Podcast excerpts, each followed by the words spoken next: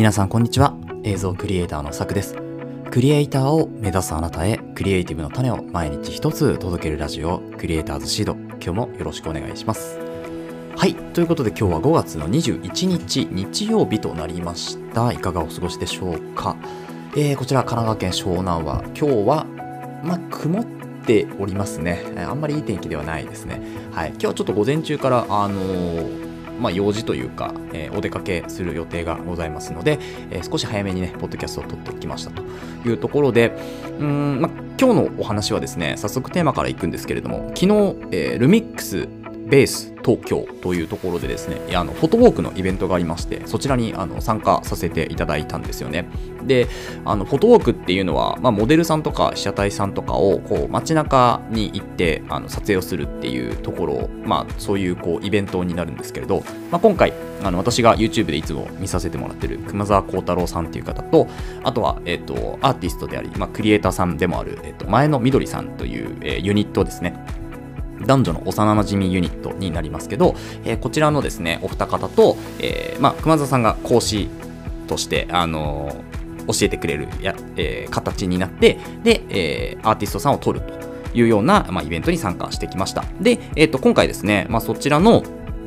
えー、まあ、様子は撮ってないので、えー、参加してきてこうどうだったかとかっていうのをですね、私の、えー、考え方とかですね、まあ、その他いろいろ感じたことをですね、えー、本編では述べたいというふうに思いますのでお付き合いくださいそれでは本編の方いきましょう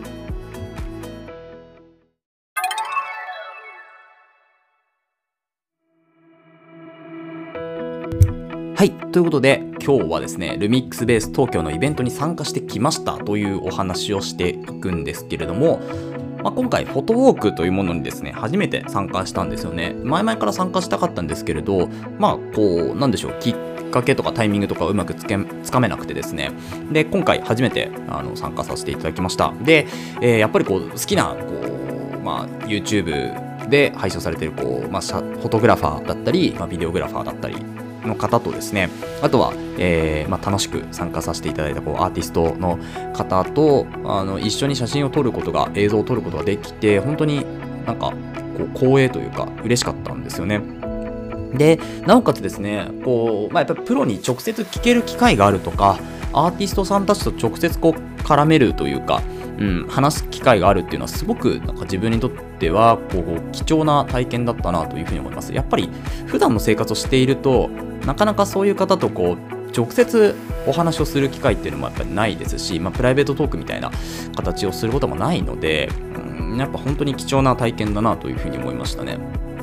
で、まあ、フォトウォークっていうのはあの冒頭でも述べましたが今回ですね、えっと、青山1丁目の近くの、まあ、少し広めの公園みたいなところですよねを使って、えー、撮影をしたというところになっておりますでまあいろんなこうちょっとこうミュージックビデオ風に撮ったりとかですね。あとはまドキュメンタリー風に、えー、インタビュー形式で撮ったりとか。あとはなんかいろいろあの、前野みどりさんたちに動いてもらったりしたんですけれども。で、その中で、あの、モノクロの写真とかですね、あとは普通に、えー、まあ、今回私はですね、えっ、と、この後に話すんですけど、望遠レンズを使ってみたんですよね。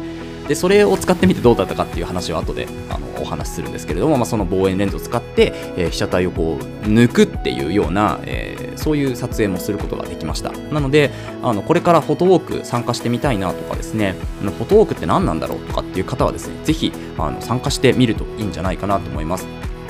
で今回あのルミックスベース東京さんのイベントの場合はですね、えっと、7500円かな、えー、お金が、えー、かかりましたなんですけど、まあ、これを高いと見ているうちはやっぱりなかなか成長もしないなというふうに思うんですよね。まあ本当に自分の中でなんかそのどっかのアトラクションに行くとかっていう形と同じように考えてしまうとやっぱり、まあ、値段がどうかっていう話になるんですけど自分が触りたい機材とか、もしくは、えー、撮りたいものとか、そういうのがはっきりしている、もしくはプロのクリエイターさんたちと、えー、コミュニケーション取りたいとかっていうものであればですね、やっぱりぜひ参加してみるべきだというふうに思うんですよね。で、人数も本当に定員10名とか、マックス10名なんで、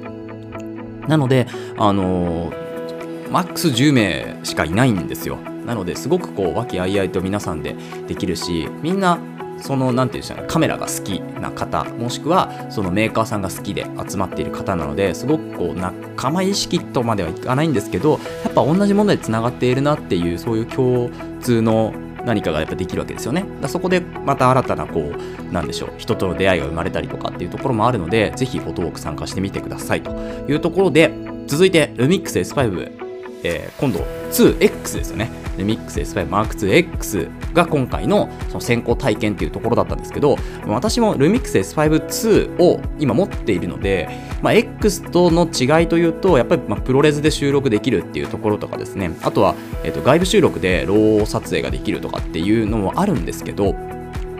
まあ、今回そこは本当にあまり私の中では関係なく、まあ、あの熊田さんに会いに行ったりとかですね、えー、実際にこう、えー、使いたいレンズもあったんですよね。それが今回話す望遠レンズっていうところなんですけれども今回私が使ったのは、えっと、70-200の S プロっていうですねルミックスの S プロですね、えーまあ、かなりいいレンズです。なんですけど値段がまあ、他のレンズと比べるとかなり安いんじゃないかというふうに思うんですけどその S プロのレンズをですね、えー、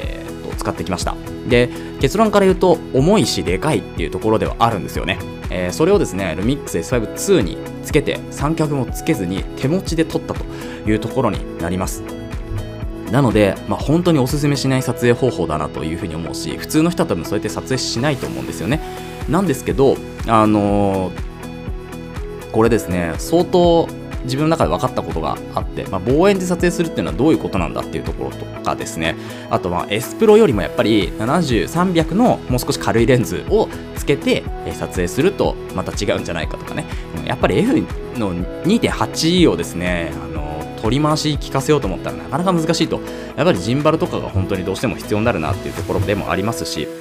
なので、まあ、今回、その自分の限界をですね、試したくて、えー、S プロを使ったというところになっております。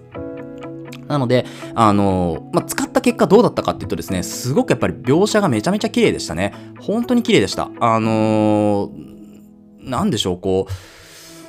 滑らかにやっぱり動きますし、まあ、もちろんやっぱり望遠なので手ぶれはすごい起きるんですけど、あのこう、望遠レンズについている、なんていうんですかね、あそこ。持ち手があるじゃないですか。持ち手とか、あと三脚にこうつけるところですよね。あそこを、まあ、しっかりと左にちょっとリングずらして持っていればですね、まあ、横のこうブレは抑えられる。あとは縦ブレだけなんで、縦ブレは基本的に、えー、っと、膝ですね。膝をうまく使えば、えー、抑えられるので、それでしっかり取れるというところですね。まあ、どのみち筋トレなので、腕の筋肉がかなり必要かな。腕と腰と足と。めちゃめちゃ必要だなと思うんですけど、まあ、やっぱ自分を鍛えつつですね、まあ、そういう望遠レンズを取り回すっていう、えー、ちょっとこう普通の人ではしないようなことをやってみました。はい、結果めちゃめちゃ良かったですね。で、やっぱり、まあ、2405を、えー、通常ではこう、機動力的にはそちらの方がやっぱりいいので、まあ、2405でまず回して、で、まあ、70、200とかに関してはですね、やっぱ三脚しっかりつけて、まあ、固定で取るとかっていう形でもしくは、ま、ジンバルに乗せるとかっていうのをやっぱりやった方が、えー、綺麗な絵は撮れるというふうに思いましたね。なので、あのこれからですね、まあ、ちょっと望遠レンズとか考えてる方はですね、まあ、望遠レンズで、の、やっぱり映像撮影っていうのは、あまりこう手持ちはね、特にお勧めしないというところが改めて分かったっていうところと、あとはですね、やっぱり望遠レンズで写真撮影とかをもしするのであれば、特に人ですよね、人を撮影するのであれば、あの私は今回本当に、まあ、失敗とまではいかないんですけれども、やっぱりこう、あんまり良くない写真を撮ってしまったなというところを本当に痛感しましたね。あのバスタップでやっぱり抜けばいいんですけど、こう全体を望遠に収めようとするとですね、かなりこう、煽って撮らないと、こう全体的に圧縮がかなり強くかかってしまうので、なんかスタイルがあまりよく見えなかったりとかっていうのがすごくあったんですよね。で、今回、まあ本当にフォトウォークっていう場面で、本番想定して自分の中でやってたんですけど、やっぱりそこも、あの、あまりうまく取れなかったというところで、まあ、ここを学びにですね、えー、次回からもう少し煽って、えー、取れるようにしたいというふうに思います。はい。まあそんな感じですかね。まあ望遠レンズ本当に S プロ使ってみてすごいなというふうに直感的にやっぱり感じましたし、ただもうこのレンズを使って映像を撮るというよりはこのレンズは本当に写真向きなのかなと思います。あとはまあ遠くから機材を使ってしっかり撮影するっていうレンズなんだなっていうのも思いましたね。はい。そして最後ですね、私がルミックスを選ぶ理由ということで、えお伝えをしていこうと思うんですが、一回チャプターを切ろうと思います。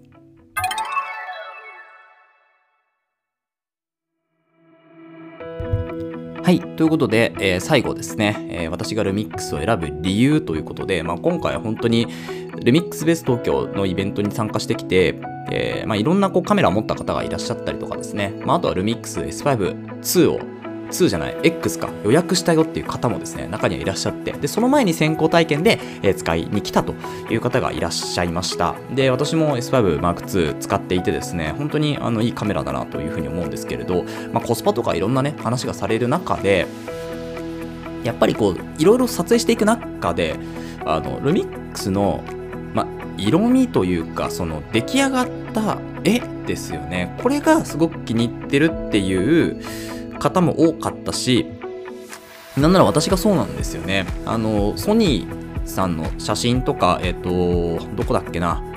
えー、えー、と CB プラスかな。CB プラスで、えー、そういうこうソニーさんのブースがあって、えー、なんだっけなあれは。望遠レンズとあとはですねえ、っと α7-4 かなを使って、まあ、写真撮影をさせていただいたんですよね体験をね。でそれすごく綺麗な写真がやっぱ出たんですよね。本当に絵が綺麗で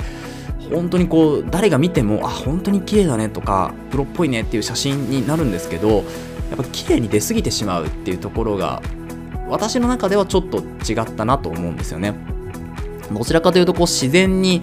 色が、まあ、自分の目で見た色に近い色っていうのが出るのがこうルミックスの特徴なのかなとも思うんですよね。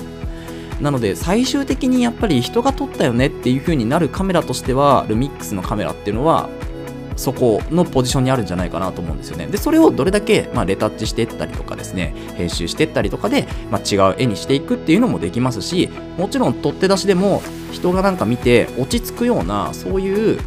写真、映像になってるんじゃないかなと思います。で、やっぱりドキュメンタリーとか撮る上ではですね、まあ、本当にこっちの、まあ、ルミックスのカメラっていうのがですね、こう、まあ、なんでしょう、必需品というか、必要になってくるのかなと思うんですよね。うん、なんか別に取り方によるとは思うんですけどこうあんまりガチガチにピカピカに、えー、シャキッとかっちりしている絵だとですねちょっとこうドキュメンタリー感が薄れてしまうというか、まあ、編集でどうにでもあると思うんですけど極力編集も色編集もねそんなにしないような形で、えー、伝えていくっていうのも、まあ、クリエイターとして必要なスキルなんじゃないかなと思うんですよね。なので、まあ、よくこうルミックスの色は素直って言われたりも、えー、するんですけど、まあ、素直っていうのは何でしょう、まあ、人に近いっていう意味ではすごくいい褒め言葉なんじゃないかなと思うんですよね。なんかあのよくあるこう素直しかいいところがないみたいなこうコメントもねあのツイッターとかで見たりするんですけどいや素直っていうのは限りなくやっぱ人に近いんじゃないかなって私の中では思うんですよね。なのでその人に近いカメラっていうのを使って、えー、撮る映像っていうのはやっぱりこう人の気持ち感情っていうのを動かすでしょうし、うん、なのでもう私がルミックスを選ぶ理由っていうのはそこなんですよね。あの人に近い視点で撮れると、えー、撮ったものが人に近い、えー、人が見るなんでしょう視点に近い視野に近い、えー、まあ、視野に近いってちょっと違うかもしれないですけど、うん、なんかその見ている映像自分が見ている映像に限りなく近い絵が出るっていうのがルミックスの最大の特徴なのかなというふうに思いますので、まあ、そういうそういったうん、映像とか写真を撮りたい方っていうのはルミックスのカメラすごくおすすめだと思いますのでぜひ、え、参考にしてみてください。はいということで、えー、この放送ではクリエイターとしての考え方やテクノロジーやガジェットの情報作業効率を上げるコツサイトツールなんかを中心に紹介をしております。リスナーさんと一緒に一流クリエイターを目指すラジオを作っていますので応援いただける方はぜひフォローの方をお願いします。またラジオの感想や質問は Google フォームでお待ちしておりますのでどしどし送ってください。えー、Twitter や Instagram もやっています。ぜひ遊びに来てください。それではまた明日お会いしましょう。ご清聴ありがとうございました。